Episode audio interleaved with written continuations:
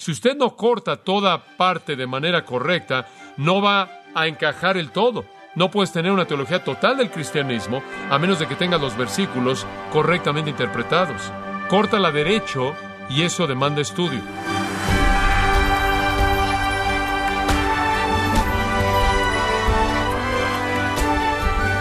Queremos darle la bienvenida y las gracias por acompañarnos en su programa Gracias a vosotros con el pastor John MacArthur. Un sabio adagio dice, si le regalas a un hombre un pescado, comerá un día, pero si le enseñas a pescar, comerá toda la vida. Y yo le pregunto, estimado oyente, ¿está usted dispuesto a aplicar este principio para el estudio de la Biblia? Hoy John MacArthur nos muestra que cuando un hombre aprende a estudiar la Biblia por sí mismo, será un arte que practicará por el resto de su vida. Para aprender cómo pescar y alimentarse de las riquezas de la palabra de Dios, no se pierda la serie Cómo estudiar la Biblia en gracia a vosotros. ¿Por qué debo estudiar la Biblia? ¿Qué me debe motivar al estudio bíblico? Número uno, la Biblia es la fuente de verdad. Número dos, la Biblia es la fuente de gozo. Una tercera razón por la que debe estudiar la Biblia es que la palabra es la fuente de victoria. Lucas 4:33. Había en la sinagoga un hombre que tenía un espíritu de un demonio, de un espíritu inmundo, y él clamó a gran voz. Él era un hombre que estaba poseído por demonios en la sinagoga, y él decía, Déjanos, ¿qué tenemos que ver contigo, Jesús de Nazaret? ¿Has venido para destruirnos? El hombre está lleno de estos demonios y todos están gritando, Sé quién eres, el santo de Dios. Y Jesús lo reprendió diciendo, Calla, sal de él. Y cuando el demonio lo había aventado en medio de ellos, salió de él y no lo lastimó. Y todos estaban sorprendidos y hablaban entre sí mismos diciendo, ¿qué palabra es esta que con autoridad y poder manda a los espíritus inmundos y le obedecen? ¿Sabe usted lo que Jesús hizo? Ahí él estableció su autoridad y su poder sobre Satanás con su palabra. Con una palabra él podía derrotar a los demonios. Con una palabra él dijo, vete Satanás. Con una palabra él echó a la legión de demonios de un maníaco en Gadara y ellos decían de él, nunca un hombre habló como este hombre. Él habla como un hombre de autoridad, no como los escribas y los fariseos. Escuche, la palabra de Jesucristo es absolutamente autoritativa. Ahora, cuando usted conoce la palabra de Dios, usted conocerá la victoria. Permítame mostrarle otra ilustración. En Efesios 6:17, en la discusión de Pablo acerca de la armadura del cristiano, encontramos que él termina con esta gran parte de armadura, versículo 17. Tomad el yelmo de la salvación y la palabra del Espíritu, que es la palabra de Dios. Este es un texto tremendo. Ahora él dice que la parte final de la armadura es la espada del Espíritu, la cual es la palabra de Dios. Ahora, cuando usted piensa en una espada de un soldado romano, usted piensa en algo así largo. Eso no es lo que es. Esa es la palabra griega ronfaya. La palabra aquí, la palabra griega para espada, es macaira. Y macaira era una palabra griega que se refería a una daga corta, pequeña. La espada del Espíritu no es una espada grande, ancha, que usted simplemente mueve por todos lados esperando cortarle la cabeza a algún demonio tarde o temprano. No es algo usado de manera indiscriminada, sin control. No es comprar una Biblia grande y pegarle a los demonios con la cabeza con ella. No es eso en absoluto. La espada del Espíritu es una macaira, es una daga, es corta, es incisiva. Debe entrar en un lugar vulnerable o de lo contrario no hace ningún daño. La espada del Espíritu entonces no es algo general, sino específico. Ahora observe además, la palabra aquí no es la palabra logos, la palabra griega normal logos sería usada de una palabra general. La Biblia es la logos, Cristo es el logos, una palabra general es el logos. Cuando la Biblia quiere hablar de algo específico, habla la palabra rema o remata. Ahora observe esto, esto significa una declaración específica. Ahora, ¿está listo para oír esto? La palabra del Espíritu es la declaración específica de la palabra de Dios que entra en el punto específico de la tentación. La gente dice, bueno, tengo la espada del Espíritu, yo soy dueño de una Biblia. Escuche, usted podrá ser dueño de una Biblia, de una bodega de Biblias, y no tener la espada del Espíritu. Tener la espada del Espíritu no es ser dueño de una Biblia, sino conocer el principio específico en la Biblia que se aplica en el punto específico de tentación. Y la única manera en la que usted conocerá la victoria en la vida cristiana es conocer el principio de la palabra de Dios para hacer esa aplicación en el punto específico en donde Satanás ataca, en donde la carne ataca, en donde el mundo ataca. Conforme usted se llena a sí mismo de la palabra de Dios, se convierte en la fuente de la victoria. Ahora, como puede ver, usted ni siquiera puede vivir la vida cristiana sin el estudio bíblico. Es la fuente de verdad, es la fuente de gozo, es la fuente de victoria. Permítame darle un cuarto. La palabra de Dios es también la fuente de crecimiento. Todo mundo quiere crecer, como usted sabe. Si usted alguna vez ha visto, y sabe una cosa que es triste, ver a cristianos que no crecen, retrasados, con un crecimiento estancado, nunca crecen. Y la razón por la que no crecen es porque no se meten a la palabra. Pueden ir a la iglesia y sentarse ahí, usted sabe, y llegan a la iglesia y se llena y se van. Nunca nada pasa, es triste. Pedro dice esto, y este es un gran texto, 1 Pedro 2.2. Desea como niños recién nacidos la leche espiritual no adulterada, para que por ella que crezcáis. En otras palabras, la palabra es la fuente de crecimiento. ¿Sabe una cosa? Todo mundo quiere crecer. Le voy a decir una cosa, cuando yo era un cristiano más joven, me acuerdo cuando estaba en el seminario, en la universidad, usted en cierta manera, yo estaba involucrado en todo tipo de cosas y estaba perdiendo el tiempo, no crecí mucho. Llegué al seminario, hombre, y probé la palabra de Dios y simplemente la quería tanto, quería tanto de esa palabra, que difícilmente podía estar sin ella. Quería crecer y crecer y crecer. Y tuve este deseo tremendo por crecer y me di cuenta de que había solo una manera en la que iba a suceder, y eso era si yo me metía en el estudio de la palabra de Dios. Entonces, durante mis días de seminario, determiné a que realmente iba a comenzar a estudiar sistemáticamente la palabra de Dios, y ahí es cuando comencé a crecer. Mi crecimiento, y le voy a decir de manera franca, mi crecimiento es directamente proporcional al tiempo, a la cantidad de tiempo y esfuerzo que paso en el estudio de la palabra de Dios. Cuando tengo un periodo de tiempo, cuando quizás no estudio la palabra de Dios, me estanco y cuando comienzo a estudiar, acelero. Creo que quizás los peores tiempos en mi vida en términos de crecimiento son mis tiempos de vacaciones, cuando en cierta manera yo me estanco y no hago nada, pero eso es bueno, porque medito un poco, pero el patrón de crecimiento realmente no se acerca a cuando realmente me meto en la palabra. Y lo que es interesante en el versículo 1, en cierta manera, presenta la base. Dice que en primer lugar tenemos que desechar, desechando pues toda malicia, es la palabra griega kakia, que significa maldad general. Tiene que hacer un lado la maldad, el engaño. Engaño quiere decir engañar. Es la palabra griega para un anzuelo, para un pez, hipocresía, envidia y hablar mal. En otras palabras, usted hace un lado todas las cosas malas, confiesa su pecado, endereza su vida, limpia su vida, después entra la palabra con un deseo tremendo y después comienza a crecer. Ahí es cuando la palabra puede hacerlo crecer.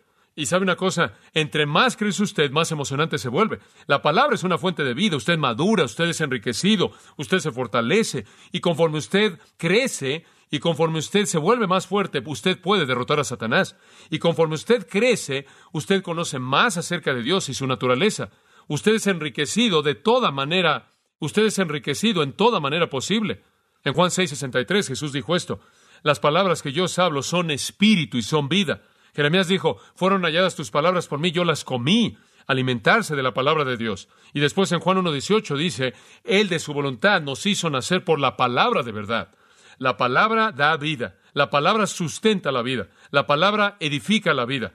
Es nutrición tremenda. Creo que es 1 Timoteo 4 que añade a nuestro entendimiento esto. Versículo 6 dice, si esto enseñas a los hermanos, serás buen ministro de Jesucristo. Escuche esta gran línea, esta gran frase, nutrido con las palabras de la fe. La palabra nos nutre, nos alimenta, nos edifica, hace que crezcamos. Al final de segunda de Pedro, después de que él ha dado las declaraciones tremendas acerca del colapso del universo y él ha hablado de los elementos que se van a derretir con calor ardiente y todas esas otras cosas y cómo todo va a terminar, él dice, ¿qué debemos hacer? Debemos crecer en la gracia y el conocimiento del Señor Jesucristo.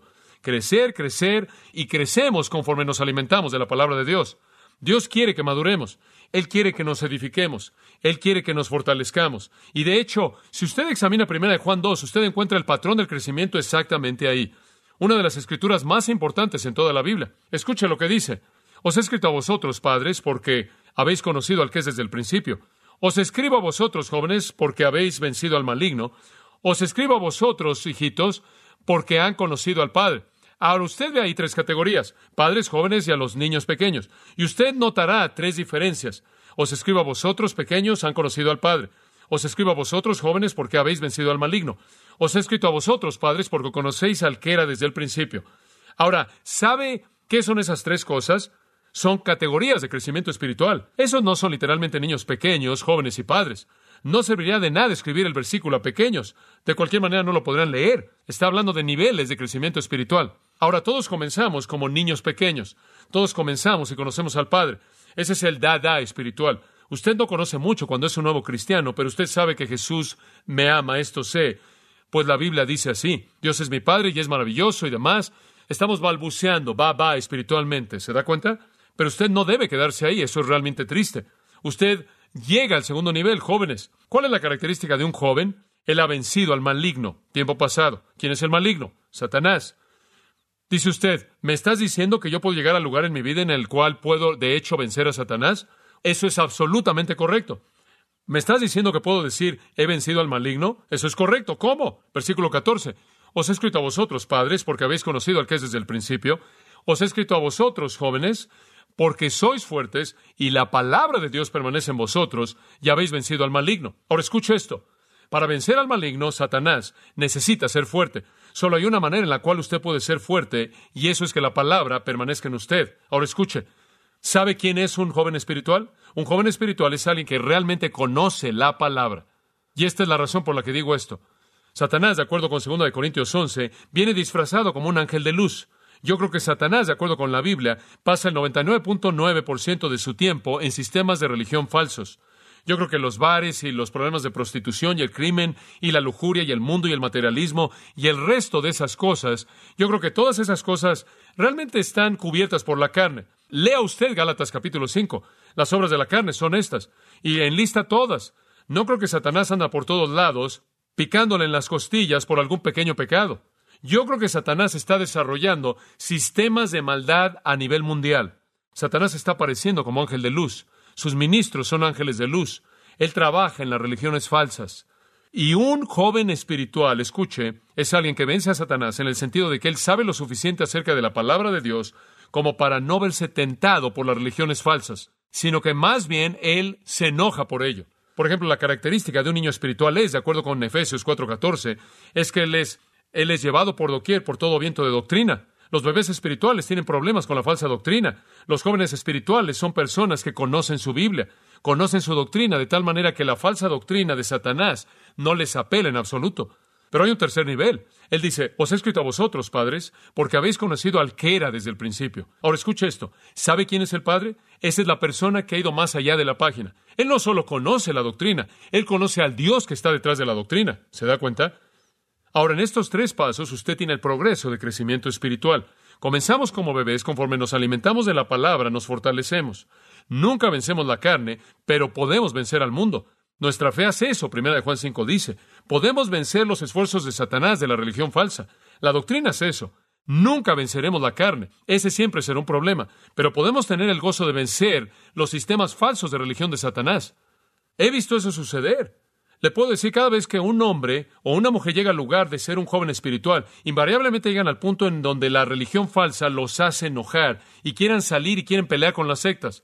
Y después, conforme maduran más allá de eso, ya no están tan preocupados por pelear con las sectas. Comienzan a probar quién es Dios.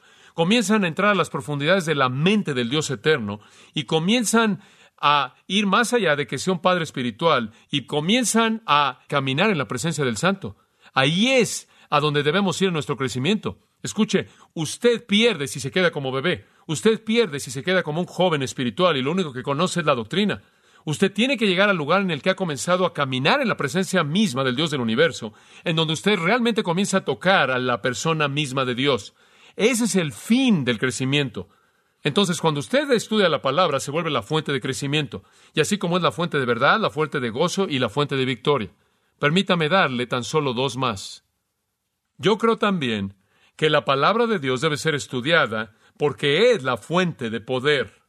¿Sabe una cosa? Es la palabra de Dios la que nos infunde de poder y no hay nada peor que sentirse como un cristiano impotente. Usted sabe, lee Hechos 1.8, pero recibiréis poder.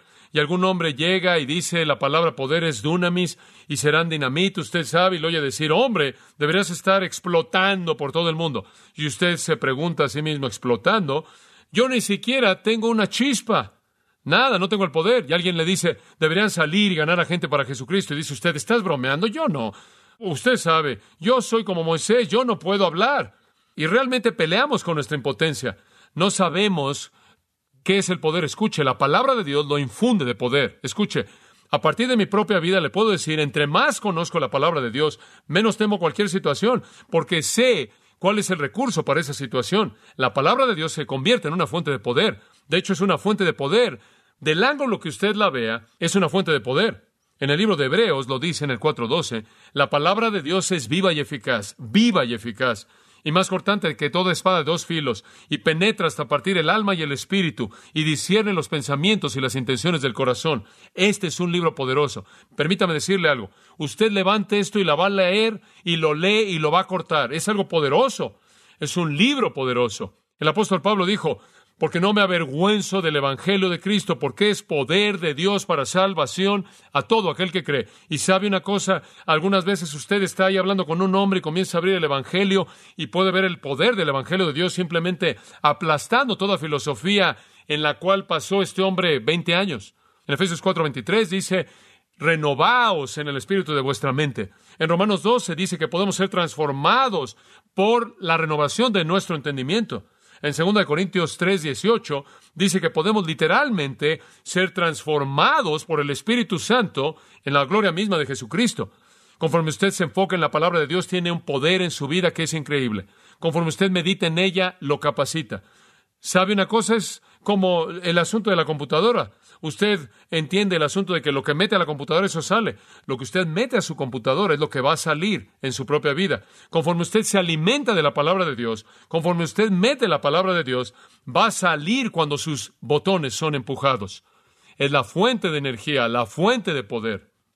De hecho, en Efesios, ahí en el capítulo 3, es un capítulo tremendamente rico. Los primeros tres capítulos de Efesios Ahí el apóstol Pablo está diciendo, ahora quiero que aprendan esto y aprendan esto y aprendan esto. Y no es nada más que teología, teología, teología hasta el versículo 13. Más teología, teología, teología.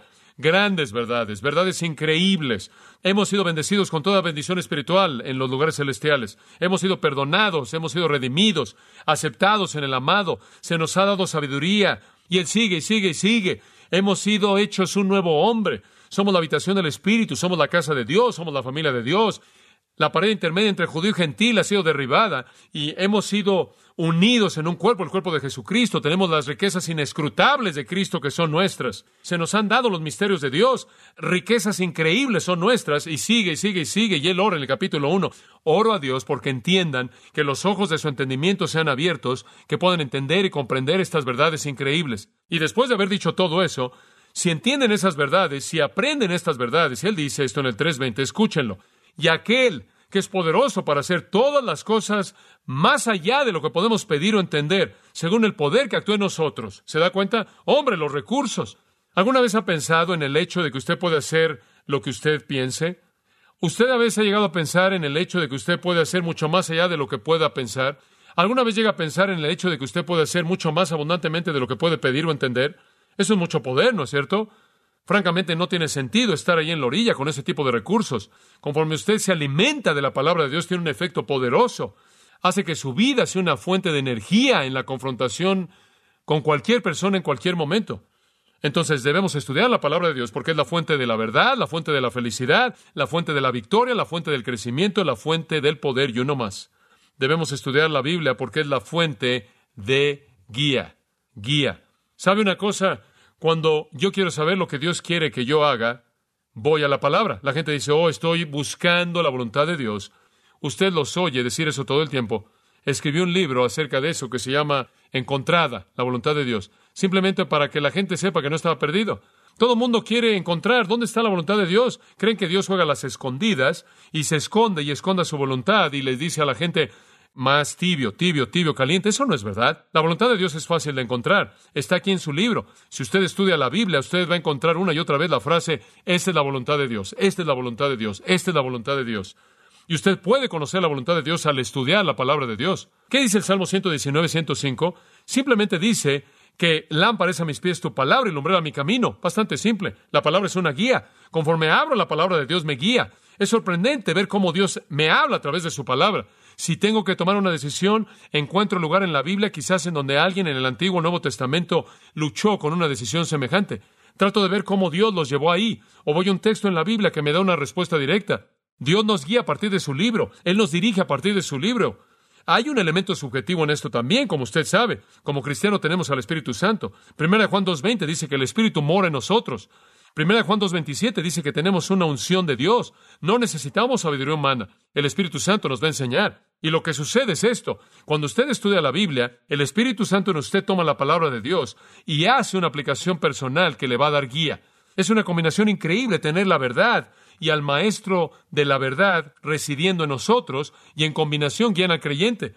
¿Qué hemos dicho entonces? Grandes cosas. Los beneficios de estudiar la Biblia es la fuente de la verdad, felicidad, victoria, crecimiento, poder y guía. Ahora permítame decirle esto y vamos a concluir por ahora. ¿Cuál debe ser su respuesta?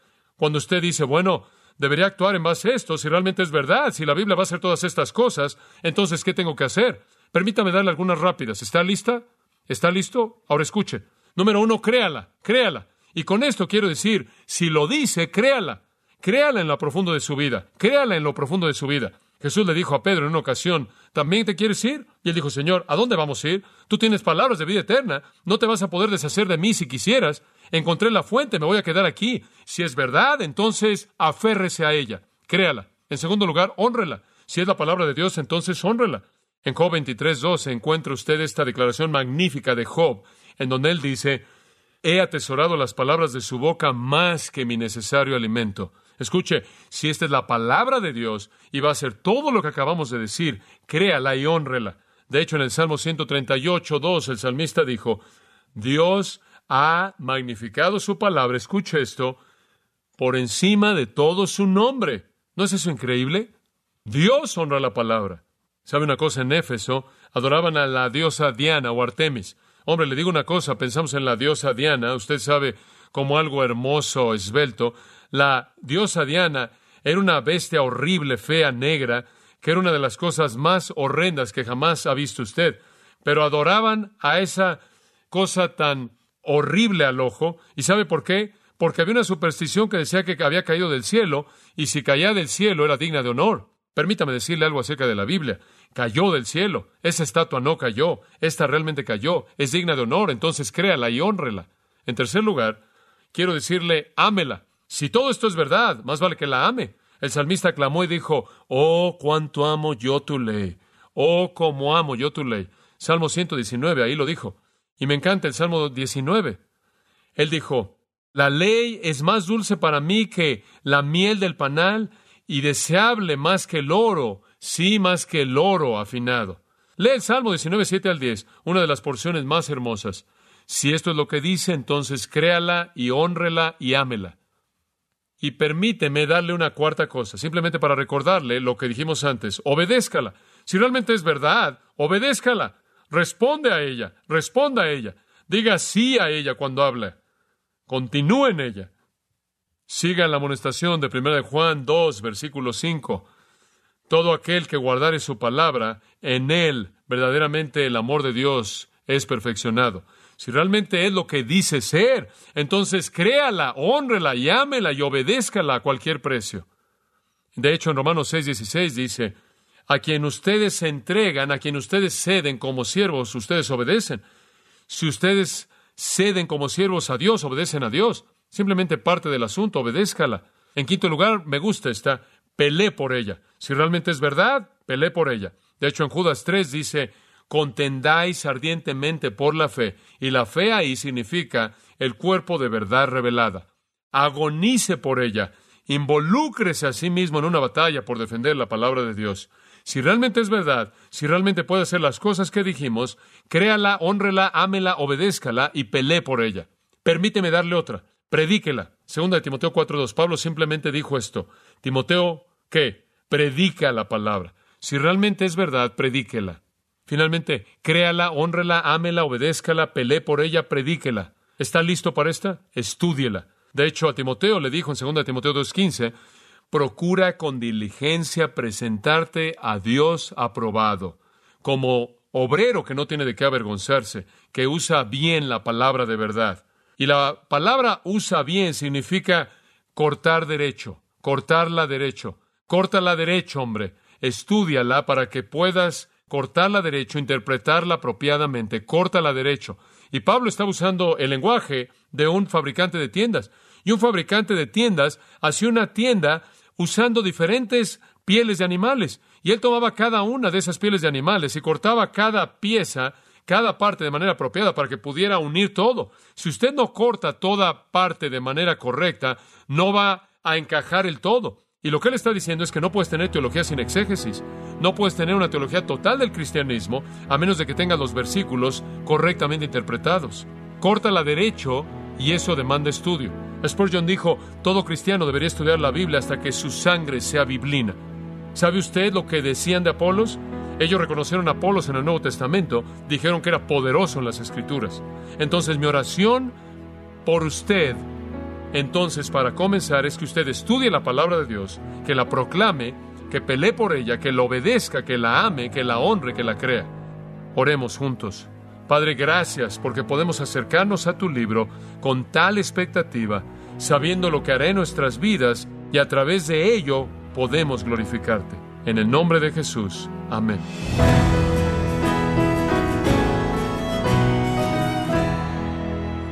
John MacArthur nos está mostrando cuán importante, práctico y útil para su crecimiento espiritual es aprender cómo estudiar la palabra de Dios. Nos encontramos en la serie Cómo estudiar la Biblia, aquí en Gracia a Vosotros. Estimado oyente, dado que es vital que todo cristiano sepa cómo estudiar la Biblia, tenemos a su disposición el libro El poder de la palabra y cómo estudiarla, en donde John MacArthur nos guía para beneficiarnos de las riquezas que contiene la Biblia. Puede adquirirlo visitando nuestra página en gracia.org o en su librería cristiana más cercana. También puede descargar todos los sermones del estudio titulado Cómo estudiar la Biblia, así como todos aquellos que he escuchado en días, semanas o meses anteriores. Y recuerde, puede entrar y leer artículos relevantes en nuestra sección de blogs, ambos los sermones y el blog en gracia.org. Si tiene alguna pregunta o desea conocer más de nuestro ministerio, como son todos los libros del pastor John MacArthur en español o los sermones en CD, que también usted puede adquirir, escríbanos y por favor mencione la estación de radio por medio de la cual usted nos escucha en gracia a vosotros. Es importante conocer no solo el país y ciudad de donde usted nos escucha, sino también la radio. Para quienes contactan nuestro ministerio por primera vez, pueden solicitar una copia del mensaje de promoción sin costo alguno, un mensaje por oyente únicamente. Si usted vive en los Estados Unidos o Puerto Rico, escríbanos a Gracia Vosotros, P.O. Box 4000, Panorama City, California 91412. O puede escribirnos a través del siguiente correo electrónico radio arroba gracia.org. Le damos las gracias por su tiempo y sintonía en nombre del pastor John MacArthur y del personal.